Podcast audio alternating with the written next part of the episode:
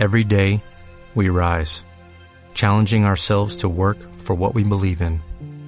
At U.S. Border Patrol, protecting our borders is more than a job, it's a calling. Agents answer the call, working together to keep our country and communities safe.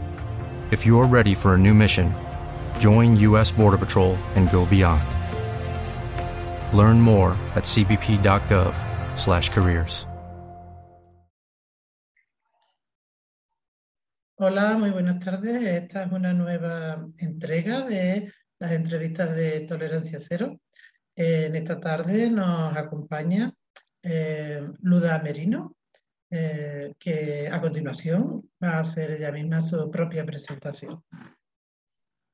Bueno, pues soy Luda Merino, tengo 20 años, nací en Rusia, soy adoptada de Rusia eh, fui adoptada a los tres años, bueno, casi tres años, dos años y medio en realidad, y soy de familia monoparental. Esto se me suele olvidar decirlo, pero sí, solo tengo madre, no, no tengo padre. Mi madre nunca se casó. Y vivo en España, Madrid, concretamente en el centro de Madrid, y poco más. Esa sería un poco mi, presentación inicial. Muy bien. Has mencionado con especial énfasis que eh, tu familia es monomarental. Eh, ¿Para ti eh, hay alguna cuestión que te gustaría destacar de este modelo familiar? Bueno, pues que ha sido el que yo he normalizado toda la vida. ¿eh?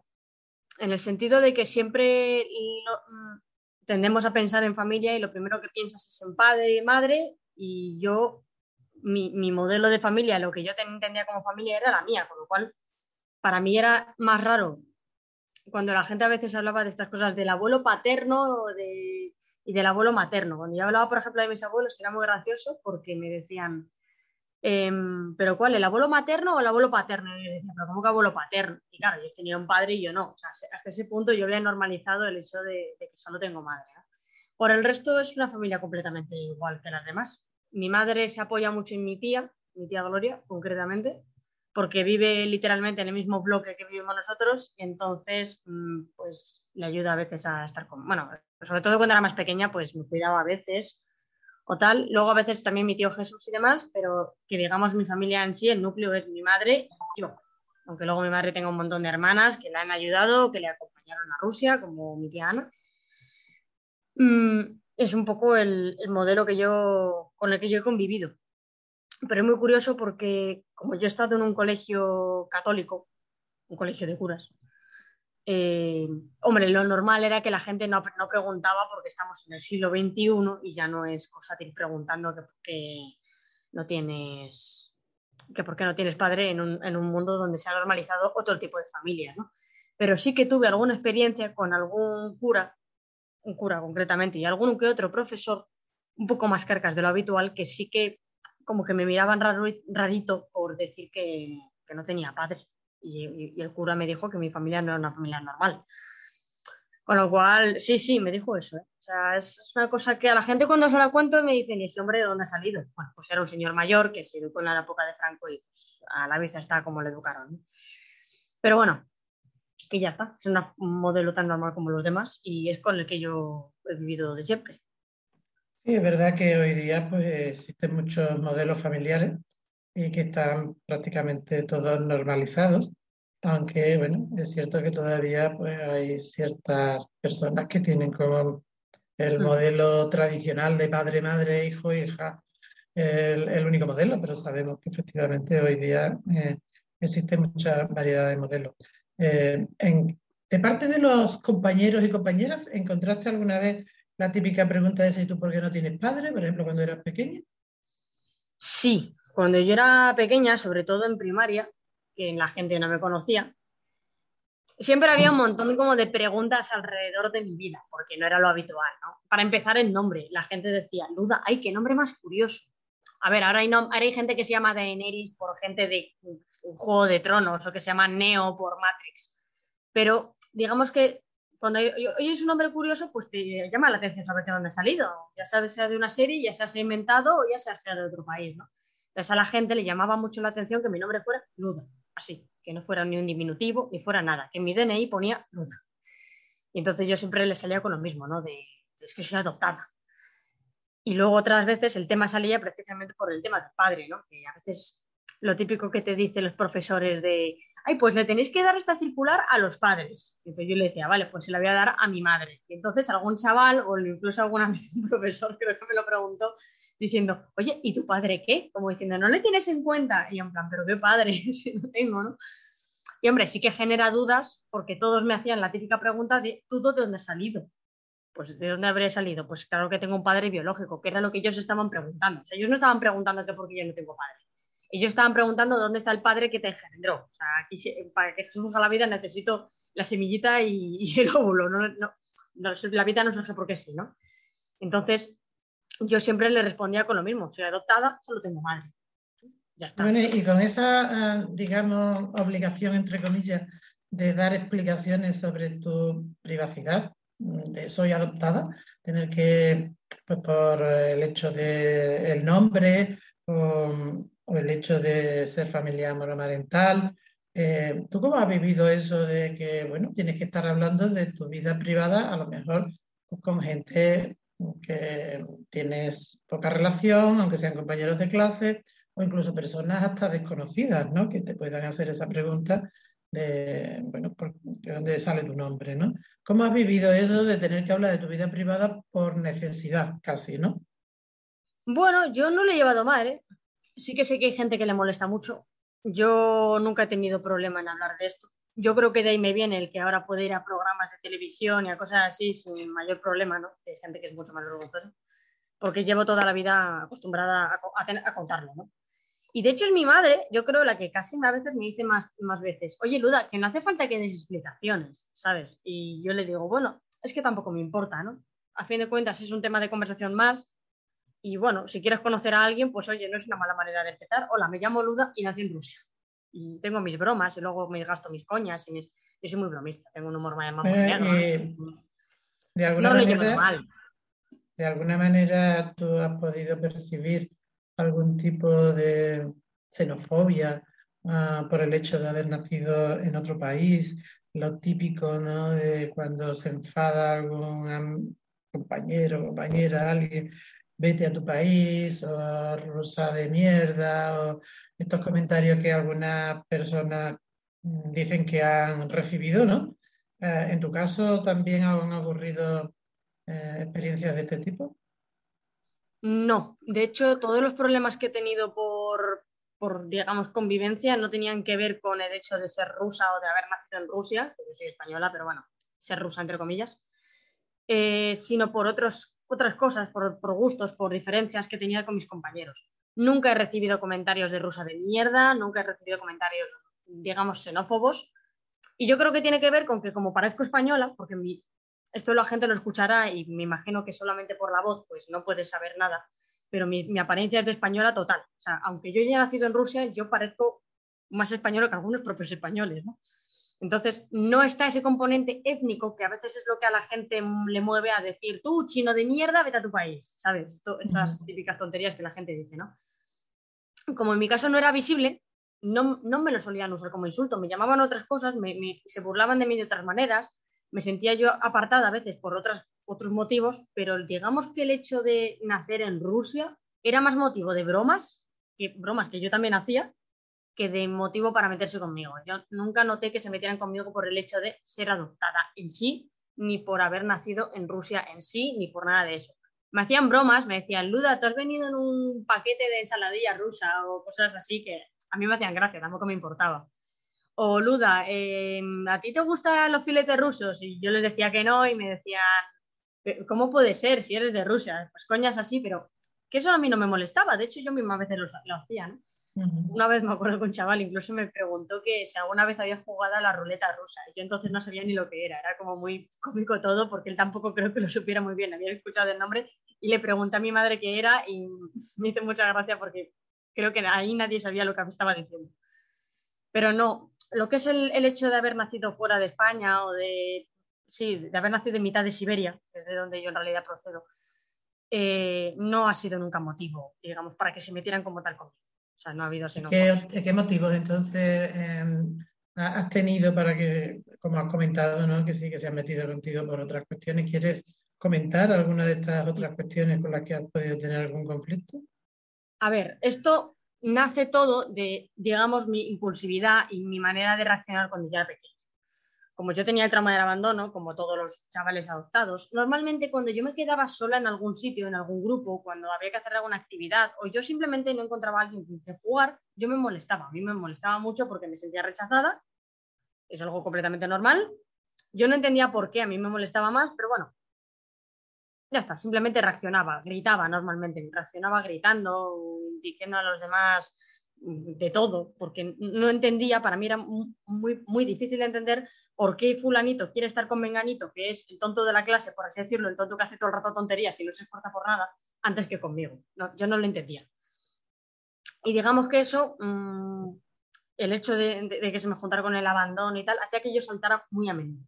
Entonces, ¿qué pasaba? Que estos chavales lo que aprovechaban era que yo era muy impulsiva y saltaba muy a menudo para pincharme y decirme luda peluda, o llamarme marimacho, o decirme que no querían estar conmigo, o directamente pasar de mi culo.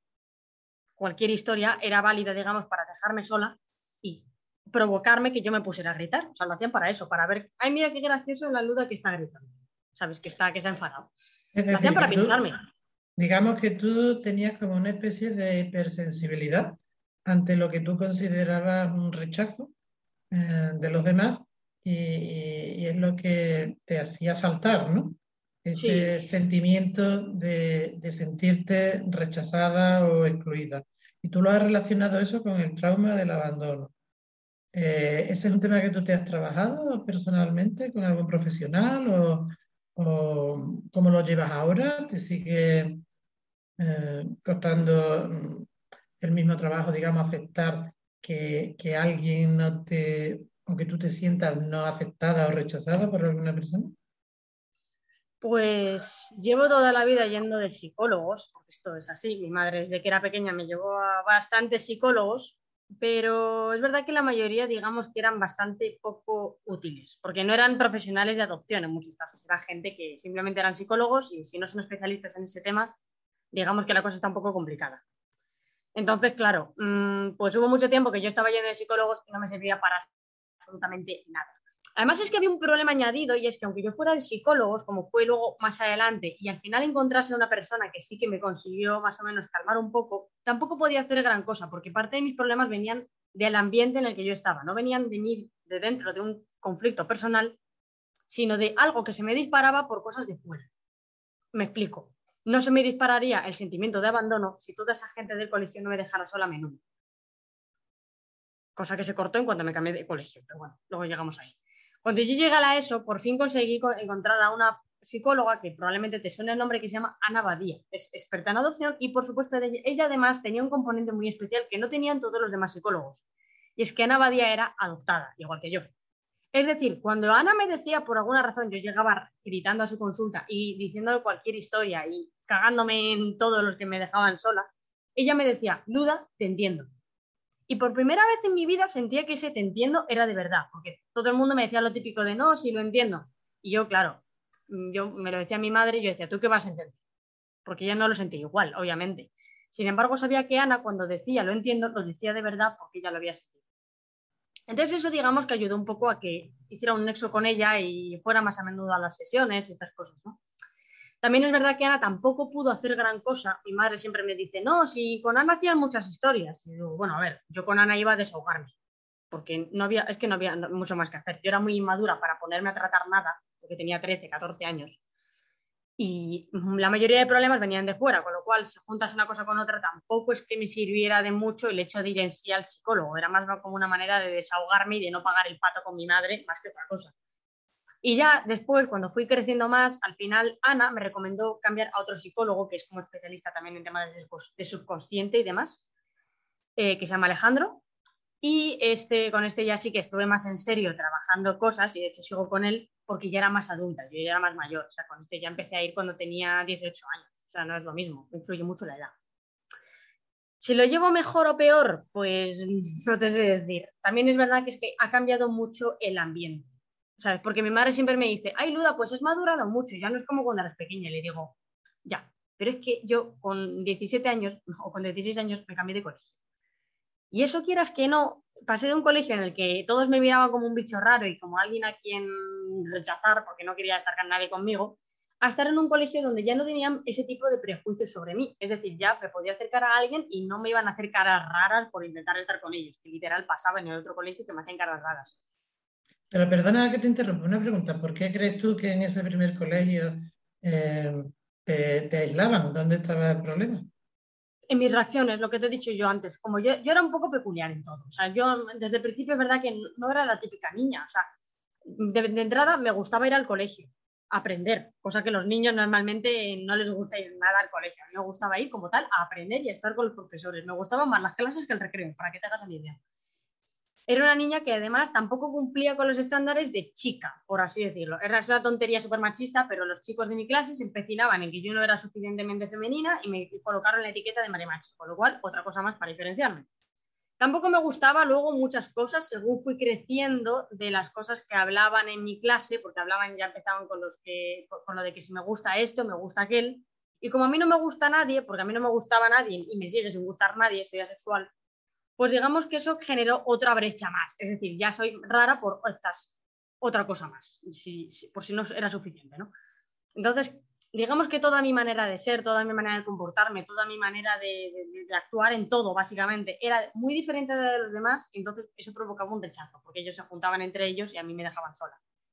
No lo hacían, muchas veces no lo hacían para molestarme, es decir, no lo hacían para, mira, vamos a dejar sola a Luda aposta para que se enfade, ya cuando eran más mayores, obviamente, ¿no? Sino porque pues ellos ya tenían sus grupos, ya tenían sus, mm, sus maneras de, actuar y tal, y cuando yo me ponía también nerviosa, pues decían, ay, ya está la rarita, está montando el pony, ¿no? Cuando me daban ataques de ansiedad o una cosa, cosas así que me empezaron a dar ya más de mayor. Luego, claro, se reían de cualquier cosa que yo dijera, pero es que es normal, quiero decir. Cuando yo llegué a la ESO, mm, de repente me dio una cosa que yo llamaba la gran luda, que sigo teniéndola. ¿Y qué es la gran luda? Pues la gran luda es como un lado hiperautoritario, muy fuerte que tengo ahí dentro, que es como un lado lleno de odio, por así decirlo. Muy probablemente surgió, porque esto lo está tratando como psicólogo y coincidimos en esto, y es que muy probablemente surgió del rechazo. Como los demás me dejaban sola, pues yo dije, menudo atajo de inferiores, a partir de ahora yo soy superior y una serie de movidas que me monté yo en mi cabeza. Entonces, literalmente, cuando yo me enfadaba con los demás, yo les decía que eran unos inferiores, que iba a acabar con ellos, que los iba a meter en un barco y les iba a hundir, un montón de burradas. Entonces, la gente se reía, pero claro, como no te vas a reír de una niña de 14 años que te dice que te quiere meter en un barco y te quiere torpedear, ¿sabes? es que son cosas como un poco ridículas. Ese lado yo lo llamo la gran luda y sigo teniéndolo en realidad. Lo que pasa es que sale menos, pero lo sigo teniendo. Entonces se reían un poco, dependiendo de la época, pues cambió mucho el motivo. No es lo mismo cuando era pequeña, que se metían por jaja, mira qué gracioso, a cuando era mayor, que simplemente era que me miraban raro cada vez que me ponía tensa por cualquier motivo pero sí que había generado una sensación de que yo era diferente. Había una diferencia entre ellos y yo. Y no me parecía nada. Pero la diferencia necesariamente no tiene que ser mala. ¿Tú por qué la vivías como algo malo, ser diferente? Claro, en mi caso porque, me porque los demás lo vivían también como algo malo. Ahora yo soy diferente y fíjate, o sea, me está yendo bien. Quiero decir, estoy en una carrera que me encanta. Estoy consiguiendo explicar este tipo de cosas a la gente para que las tenga un poco en cuenta en diferentes medios de comunicación, que ya he perdido la cuenta de cuántos sitios me han invitado a ir. Eh, estoy también pues con otras cosas mm, por Twitter, políticas y de movidas así. Soy un bicho raro y a la gente le gusta, pero le gusta ahora que yo soy adulta. Cuando eres adulto es verdad que la gente así como más estrambótica llama la atención y llama la atención para bien, a veces. Y te viene bien y, la gente se acuerda de ti y, y no eres, yo que sé, como un borreguito como los demás que hacen las mismas cosas siempre. Yo no tengo los mismos gustos que la gente, yo no salgo de botellón, yo no, yo no voy de discoteca, yo no, yo no fumo, yo no bebo, yo no hago un montón de cosas que la gente a mi edad hacen prácticamente todos.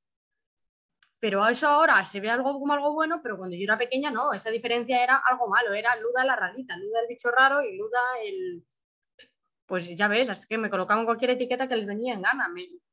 como la marimacho estuve durante 10 años, ¿sabes? Era cualquier cosa, valía para dejarme sola. Entonces, en cuanto me cambio de colegio al, a otro ya público, y ya no era religioso, por supuesto, em, pues bueno, ya esas etiquetas desaparecen porque ya no me conoce nadie y entonces los alumnos se compadecen prácticamente conmigo. Yo les cuento a algunas de mis amigas, perdón, de mis, de mis nuevas compañeras, em, lo que me hacían en el otro colegio, me miraron con una cara de no me lo puedo creer.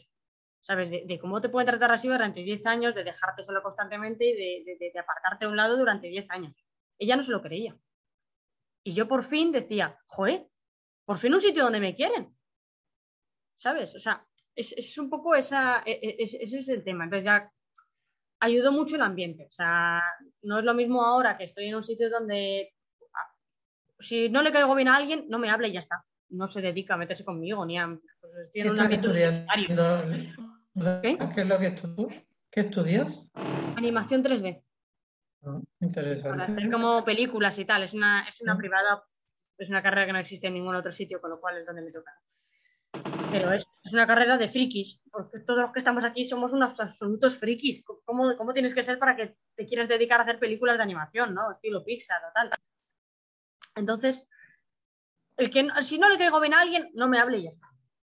Y el resto hasta les hace muchísima gracia como soy y me llevo mejor con ellos. Entonces tampoco tengo aquí mis mejores amigos porque luego al final sus gustos son los mismos de salir y hacer las mismas cosas, pero bueno, el tiempo que estoy en clase al menos estoy bien, no como con los otros. ¿sabes? Entonces, ha cambiado mucho el ambiente. No es lo mismo mm, estar en el primer colegio este que te digo que estar ahora en la universidad. Cambia mucho el, asunto. Ya, ya, claro, evidentemente. Entonces, no sé si yo lo llevaré mejor o peor. No sé cómo reaccionaría ahora a las cosas que me pasaban antes. Pero desde luego te puedo decir que, que gran parte de que yo ahora esté mejor es por cambio de ambiente, no solo por mi madre. Porque en cuatro años, créeme, no he madurado tanto. En absoluto. Así que, en fin. Bueno, también ha cambiado el entorno, pero también has cambiado tú. Es decir, que es una cosa como paralela, ¿no? Sí, pero hombre, ayudó, ayudó mucho lo Ayudó mucho, porque, hombre, que no es lo mismo estar. Era todos los días, ¿eh? era un machaque de que todos los días te están recordando, Luda, no te queremos. ¿Sabes? De, una u otra manera, ya sea con la. Es que se lo reconocía hasta en cómo me miraban. O sea, era una cosa de ya de tenerles calados. Como llevo conviviendo con, con algunos de ellos durante 10 años, pues ya les tenía calados. Es decir, que tú no te sentías querida en aquel entorno y ahora en los entornos en los que tú te mueves, ahí sí te sientes querida. Mínimo no me siento rechazada, ella es algo. ¿Sabes? A ver, con mi familia siempre bien, ¿sabes? Con mi madre nunca he tenido ningún problema, a los profesores les quería muchísimo, pero los alumnos era como un imposible, porque si es que, a ver, aquí está el tema de que la diferencia no solo la ponían ellos, también la ponía yo. ¿Sabes? Esto no solo depende de ellos ni solo dependía de mí. Yo era un bicho raro y yo no, a mí no me daba la gana de cambiar. Porque a veces mi madre me decía, pero oye, ¿por qué no te esfuerzas si estás un rato con ellos, hablando de lo que ellos hablan y tal? Y decía mi madre, es que no me interesa, es que me quedo dormida. O sea, a mí que me interesa que a uno le guste fulanito o menganito. No, no tenía ningún interés en esas cosas, ¿sabes? Yo quería, pues, jugar, inventarme que era un superhéroe y este tipo de cosas, ¿no? Yo qué sé. Pues más infantiles, pues a lo mejor mira la carrera que estoy haciendo, ¿sabes? O sea, eh, va por eh, ahí. ¿Te gustaría darle alguna idea, no sé, algún consejo a si hay alguna familia que te escuche, algún, no sé, alguna persona que esté pasando por lo que tú pasaste? Eh, pues les diría para cómo gestionar la, la situación. A ver, yo les diría que insistan mucho más a los profesores para cómo atajar las situaciones. Porque había cosas que podían hacer. O sea, los profesores a veces intentaban hacer cosas y no sabían. Pero había otras veces que podían hacer cosas y no las hacían porque me da la sensación de que no les daba la gana. Ejemplo tonto. Hay que hacer grupos en educación física para hacer un ejercicio de algo, para practicar, echar unos pases al fútbol, por ejemplo. Lo normal que lo hacen los profesores es decir, bueno, hacer los grupos como queráis y ya está. ¿Qué pasa? Cuando hacían los grupos, yo me quedaba sola siempre. Todos se ponían entre ellos y yo me quedaba sola. Entonces, claro, yo llegaba al profe y le decía, ¿y ahora yo qué hago? Cabreada porque, claro, ya me estaban diciendo, Luda, nadie quiere estar contigo. Nadie me venía a mí a decirme, oye, Luda, quiero que estés conmigo. Pero a ver, te voy a hacer una pregunta. Cuando normalmente se hacen esos grupos así, ¿no? Eh, es decir, que hay que repartir las personas entre dos equipos, vamos a decir, pues se va escogiendo uno u otro, uno, otro, uno, otro. Al final, todo el mundo está en algún grupo. ¿Por qué tú te quedabas en.? no, aquí, aquí muchas veces hacían, estábamos todos juntos en el patio, ¿no? Y entonces decía el profesor, bueno, chicos, hacer grupos. Entonces la gente se juntaba o tal, yo intentaba hacerlo también, acercarme a un grupo y decir, ay, me pongo con vosotros. Y me decían, no, Lude, ya somos X número de personas que fueran. Si eran grupos de cinco, pues no dudas que ellos somos cinco. Cuando había que ser grupos de X personas y yo entraba en un grupo de X personas y al final sí que conseguía entrar, era como, no, venga, con Luda no. ¿Sabes? Como que me miraban ya como diciendo, no, contigo no queremos estar. Y fíjate cómo será la cosa que hasta cuando lo recuerdo me emociono. O sea, es una cosa que a mí no me... Es que en cierto modo todavía no lo tiene superado, ¿no? No, hombre, porque no era justo lo que me hacían. Porque yo era una chica que no era la típica vaga, que no era la típica tal. Yo era una chica que se esforzaba mucho, que intentaba hacer todo lo mejor posible, que me encantaba hacer las actividades y el premio era que nadie quería estar conmigo nunca. Entonces, para mí no era justo. ¿Te no, alguna Entonces, yo siempre les he recriminado a los profesores a lo mejor en decir, oye, y si nos pasa siempre en mi clase, imagínate que tú eres una profesora y te fijas que siempre hay un alumno, un único alumno que se queda solo siempre. Pues no sé, haz tú los grupos, haz algo para que, ¿sabes? No sé cómo decirlo, pero es que hay veces que me da la sensación de que se desentendían, ¿sabes? Decían, bueno, hacer los grupos y se queda sola es porque es cosa suya, ¿sabes? Entonces luego la, solución podía ser, mmm, podían haber dos soluciones. Una, si se podía hacer sola, me decían, Luda, si quieres hazlo sola o ya está. O dos, venga, ponte con el grupo de fulanito. Y entonces cuando me acercaba yo era como las sobras, nadie quería estar conmigo y yo sentía todo el rato durante esa actividad que nadie quería estar conmigo. Entonces, es que no era justo, hablando claro, no era justo, no es justo que a uno siempre le estén atosigando. Y siempre era yo, nunca, nunca era otro, siempre era yo. Entonces sí que a veces les recriminaría a los profes un poco que a veces no se mojaban lo suficiente o a veces cuando me decían cosas de marimacho o no sé qué, que no atajaran eso por lo sano, porque eso es tan sencillo como coger a los idiotas que, decían eso y yo qué sé. Decirles, mira, a partir de ahora, cada vez que le llame marimacho a esta chica, te queda simpático. Porque ellos lo hacían por molestar. O sea, una cosa es, yo siempre he estado muy en contra de los castigos por castigar, pero si una persona está haciendo algo para molestar a otra, hay que enseñarle que eso no, eso no hay que hacerlo así. Otra cosa es cuando alguien reacciona a otra cosa. ¿Sabes? A mí, por ejemplo, no, me castigaban nunca porque no tenía ningún sentido. Yo reaccionaba gritando porque me estaban molestando desde atrás. No servía de nada castigarme o intentar recriminarme nada porque yo no lo estaba haciendo por hacer algo malo. ¿Sabes? Yo me intentaban ayudar, pero es que tampoco podían. Entonces, pues no sé, yo creo que había un componente de, los profesores y de, los alumnos que los profesores intentaban a veces hacer cosas, no lo conseguían, los alumnos no estaban por la labor porque eran niños y son muy maduros. Entonces no sabría muy bien qué decirles a, los padres, ¿no? que era un poco el, tema inicial de por qué me ha sacado esta pregunta.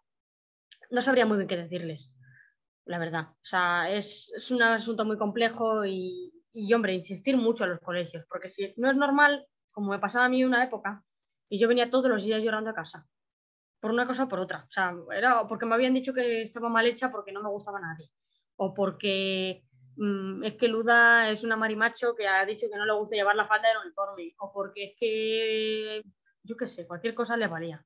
O sea, entonces, si todos los días te llega tu niño así a casa, por culpa de los compañeros, porque no era cosa de los estudios, pues hombre, qué menos que intentar, yo, qué sé, de alguna manera mm, meter ahí más cizaña, ¿no? Y decirle, oye, mira, esto, esto, no puede ser así, ¿sabes? Mi madre lo intentaba, pero yo, había profesores que mi madre hablaba con ellos y se mojaban todo lo que podían. Había otros que mi madre hablaba con ellos y pasaban olímpicamente de todo, honestamente. Un par de profesores que no hacían ni caso. Tú al principio de la conversación relacionaste eso con el trauma del abandono. Claro, porque tiene, tiene mucho ¿Cómo, qué, ¿Qué conexión puedes hacer ahora que has explicado la, experiencia? ¿Cómo, ¿Cómo conectas tú una experiencia con la otra? Hombre, pues tan sencillo como que como a mí me abandonó mi madre biológica y eso provocó ahí una sensación de angustia constante, pues cada vez que alguien me dejaba sola, ese dolor volvía. Prácticamente igual, ¿no? Es una cosa irracional. Y lo peor de todo este asunto es que sabes por qué te viene, pero es que tampoco puedes hacer nada. Yo no puedo evitarlo. O sea, a mí me, me toca la fibra y me has tocado la fibra. ¿Tú has trabajado alguna vez, eh, pues no sé, estrictamente eh, el hecho de, bueno, ¿tú, conoces tu historia? La búsqueda de origen la hice. ¿Y, quieres compartirla o quieres hablar de ella, de lo que encontraste? Sí, no me importa lo que pude averiguar, porque esto lo empecé a, exigir cuando tenía 12 años, y mi madre enseguida, en cuanto vio que eso a mí me iba a calmar, porque necesitaba como terminar de poner las, piezas del puzzle de mi vida, pues en cuanto, en cuanto le dije, mamá, quiero buscar mis orígenes, mi madre enseguida dijo, venga, voy a ponerme a buscar, ¿no? Siempre digo que la búsqueda la hizo ella y no yo. Esta vez los de la voz de los adoptados me dicen, no, pero la búsqueda la hiciste tú. Le dije, no, la búsqueda la hizo mi madre pagando un detective o a quien te pagase, ¿no? Lo que pasa que la hizo para mí. un regalo. Y ya por fin, a los 16 años, ya consiguió averiguar toda la información y me acuerdo que ya un día en la cocina de casa, porque fue en la cocina de casa, detalle que nunca se me olvidará, ya me leyó un poco lo que habían averiguado. Y lo que averiguamos, pues tampoco fue, fue una historia un poco de lo, más habitual en el fondo, ¿no? Que era que mi madre no había podido cuidar de mí. Ya está. En esencia era eso. Sí que es verdad que luego había un detalle muy curioso que me contaron, que es que al parecer mi madre y su hermana, mi madre biológica, y su hermana se habían quedado huérfanas a los 14 y 15 años respectivamente, es decir, eran muy jóvenes cuando se quedaron ellas huérfanas. ¿Y por qué? Porque el padre se murió, el padre, que sería mi abuelo biológico, em, se murió muy joven y a la abuela biológica se la cargó un borracho, no sé qué historias, o sea, no sé, como una historia es un poco rocambolesca. Pero más allá de eso, el motivo de por qué me abandonaron pues fue el típico, el de mi madre se quedó embarazada y pues ya está, yo qué sé, en Rusia no existe el aborto, o en, no pudo, o no quiso, o vete tú a saber, al final me tuvo y el padre desapareció, como siempre en, estos, en estas situaciones, el padre suele ser un cobarde que desaparece, con perdón. Em, y ella, pues nada, a cargar con el bebé hasta que llegó al hospital, dio a luz y no me volvió a ver. Y lo que sí que sé es que cuando preguntaron y fueron a preguntarle, porque debe ser que fueron a preguntar a ella sobre toda esta, esta historia, me dejó como una nota escrita como diciendo que, perdona, que, le perdonase por todo lo que había pasado, ¿sabes? plan, una nota muy tonta, pero que esté algo así como perdóname por todo, ojalá te hubiera sido de otra manera. Esa era la nota. Veo que te, emociona, ¿no? Que veo que te emocionas con, con, la nota. Sí, es eh, una tontería, pero... No, no, no es una Pero es como que en el fondo sientes, por fin sé que, que no es porque no me quisiera, es como el, típico miedo que sueles tener cuando te pasan estas cosas es a ver si es que no me quería. Y obviamente lo sabes racionalmente que no, pero cuando por fin te lo, te lo confirman, es como un alivio, ¿no? Como decir, joder, qué bien, ¿no? Que al menos fue una cosa externa lo que le impulsó a hacer esto. Y que se arrepiente, que no, que no, ella no quería. Es obvio pensar que ninguna madre quiere, obviamente, ni, abortar, ni abandonar a sus hijos, ni nada. Esto es bastante obvio. Pero como lo tienes todo como algo interno, pues realmente lo piensas. Entonces. Digamos que haber eh, encontrado información sobre tus orígenes, ¿eso de alguna manera te, te, ha cambiado algo? ¿Te ha calmado de alguna manera? Sí, sí, bueno, te calma, te, te, te, ayuda a entender un poco tu vida, ¿no? En plan, yo siempre les digo a la gente que cuando eres adoptado, Básicamente a ti te cuentan tu historia desde el momento de la adopción normalmente, porque yo todo lo que me iba contando mi madre siempre era lo típico de te tuvieron que abandonar y luego ya saltaba a mi adopción. ¿Qué ha pasado durante esos tres años de en medio, sabes? Por ejemplo, de hecho, pues sí, estuve en un orfanato, pero claro, no sabes nada más. Y no sabes cómo llegaste ahí, ¿sabes? Normalmente los niños pues les explican, ahí, pues ¿sabes cómo conocí a tu padre? Pues estábamos no sé dónde, entonces nos conocimos y al final nos enamoramos y bla, bla, bla, lo que sea. Y en mi caso, yo no sabía de dónde había aparecido. Yo siempre he dicho que me había colocado como un muñequito del Google Maps en mitad de Siberia y desde ahí ya empezó mi vida. Tú lo vivías entonces como una especie de estar suspendido en la nada, ¿no? Sí, de simplemente que, tienes dudas, está. es que no, no voy a hacer ninguna metáfora ni nada que aquí es súper extraño. Simplemente quería saber, quería entender. ¿Qué edad tenías, ¿Qué edad tenías cuando recibiste Cuando me contaron toda la historia ya tenía 16 pero cuando empecé yo a reclamarlo, yo tenía 12 años, más o menos. ¿Y tú crees que el hecho de haber tenido esta información a los 16 em, ha podido influir para que a partir de los 16 tú te puedas vivir de otra manera, quizás con menos sentimiento o menos sensibilidad ante cualquier conducta de los demás que tú pudieras interpretar como un rechazo?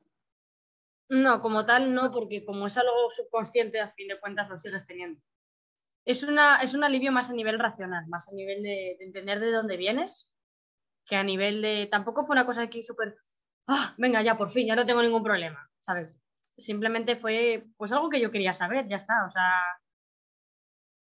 todos los niños preguntan, ¿no? Pues yo, yo preguntaba de, sobre mi historia en particular. Algunas personas adoptadas hablan de, bueno, y tú antes así también lo has mencionado, ¿no? De la pieza del puzzle, ¿no? Eh, ¿Esa información te supuso algo así como esa pieza que faltaba en tu puzzle o no? En parte sí, pero me sigue faltando parte. Por ejemplo, toda la parte del orfanato eh, me falta.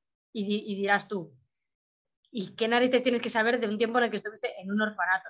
Literal, que tampoco tiene gran cosa. Pues hombre, es interesante, o sería interesante saber qué pasó exactamente, porque, pues hombre, no lo he mencionado aquí porque no es el tema principal y de esto ya he hablado en muchos otros sitios, en otras entrevistas, pero yo salí de esos orfanatos sin sentir dolor. Entonces eso desde luego pues, tú, no es has dicho, tú has dicho que bueno, que, tres años allí pues ya está.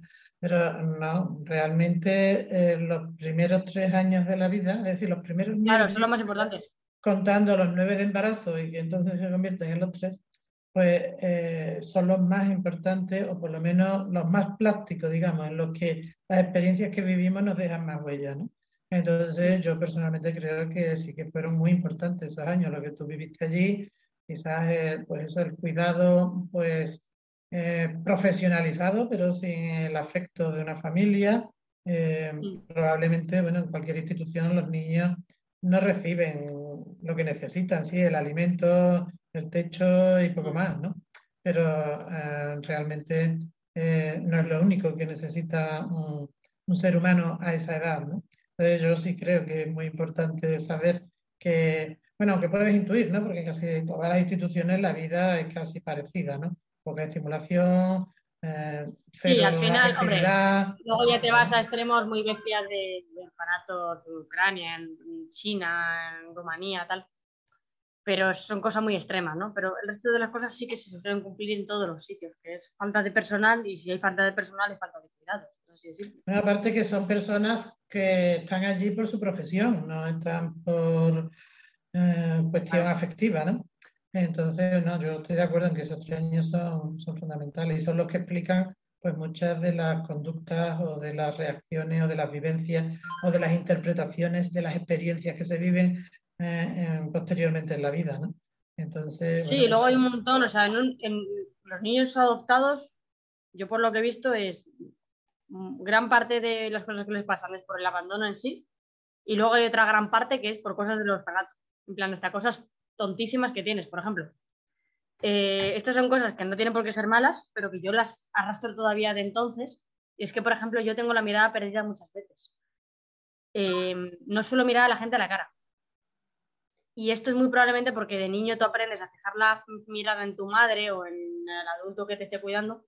Y en el orfanato lo que suele ocurrir es que los niños se quedan así mirando para arriba y ya está. Entonces eso, pues, hace que, luego eh, yo no miraba a la gente a la cara, que la gente decía, sí, es de maleducada. Pues no, no es de maleducada, es de que mm, no estaba acostumbrada, no era capaz de mantener la mirada constantemente en un punto. Entonces eso, fíjate, mira por dónde me ha traído algo, por ejemplo, bueno, que es que soy muy observadora, porque como no miro constantemente a la persona a la cara, estoy mirando a otras cosas, a otros detalles, a otras cosas, me fijo mucho en los pendientes, detalles que tiene la gente, pendientes, colgantes, las gafas, cualquier cosa, me llama mucho la atención. Entonces eso para dibujar, por ejemplo, que yo dibujo, o para modelar en 3D, pues me viene maravilloso, porque observo cada puñetero detalle de lo que veo. Entonces, bueno, eso es una, un resquicio que no es malo como tal, pero que viene de ahí. No, no, sí que, sí que tiene sus consecuencias. ¿eh? La institucionalización eh, crea muchas secuelas. ¿eh? No es baladí eso de estar tres años en una institución, para nada. y esa que tú comentas, bueno, la dificultad en fijar la mirada o en mirar a los ojos a las personas, pues tiene que ver mucho también con la capacidad para vincularse. Eh, también a veces en casos más extremos tiene que ver pues con algún rasgo autista, porque ha habido poca interacción social y afectiva durante los años de institucionalización. Eh, en fin, que, hay muchas comorbilidades. Eh, en una persona adoptada, pues porque ha vivido experiencias adversas eh, durante pues, eh, los años en los que em, ha precedido a la, adopción. ¿no? Es decir, que no, no son em, insignificantes ni baladíes todas esas experiencias. Eso Eh, lo que sí es importante, bueno, pues digamos aprender a sacar el potencial y no solamente quedarse en las limitaciones. Por ejemplo, has sacado pues esa capacidad de observación que te sirve pues, para desarrollar tu trabajo o tus habilidades, ¿no? Pero que, que, no, que no, es, no es baladí para nada el tiempo de la institucionalización y eso está incluso medido a nivel físico, eh, tanto tiempo institucionalizado como afecta eh, en el desarrollo físico no se hace, no se puede hacer igualmente a nivel emocional, pero existe igualmente, ¿no? Es decir, que el tiempo ese no es un tiempo que, que no deje secuela, la deja aunque esté bien tratada, bien alimentada, etcétera, ¿no? Porque el entorno de una institución no es el entorno ideal para el desarrollo de, la infancia, ¿no? Y bueno, yo estoy de acuerdo en que eh, esa etapa es crucial y, deja secuelas que quizás al principio cuesta trabajo relacionarla con aquella época eh, la vida presente, pero que sí. Por eso yo creo que es importante, pues, bueno, todas las personas nos tenemos que trabajar, porque todos adoptados y no adoptados tenemos nuestras propias historias personales y tenemos nuestras eh, mochilas, que se habla mucho de la mochila de las personas adoptadas, pero yo creo que mochilas tenemos todos, ¿no? Eh, por un motivo o por otro. Eh, bueno, pues, Luda, te agradezco pues este tiempo que, que has compartido con nosotros, estas experiencias que, bueno, que has comentado, que sé que algunas te han emocionado, que, eh, eh, es cierto que son experiencias que, bueno, que dejan huella, ¿no? Y, el poder expresarlas, pues también es positivo. Eh, cuando algo se, se, reconoce, se libera con mayor facilidad que cuando se rechaza y se niega, ¿no?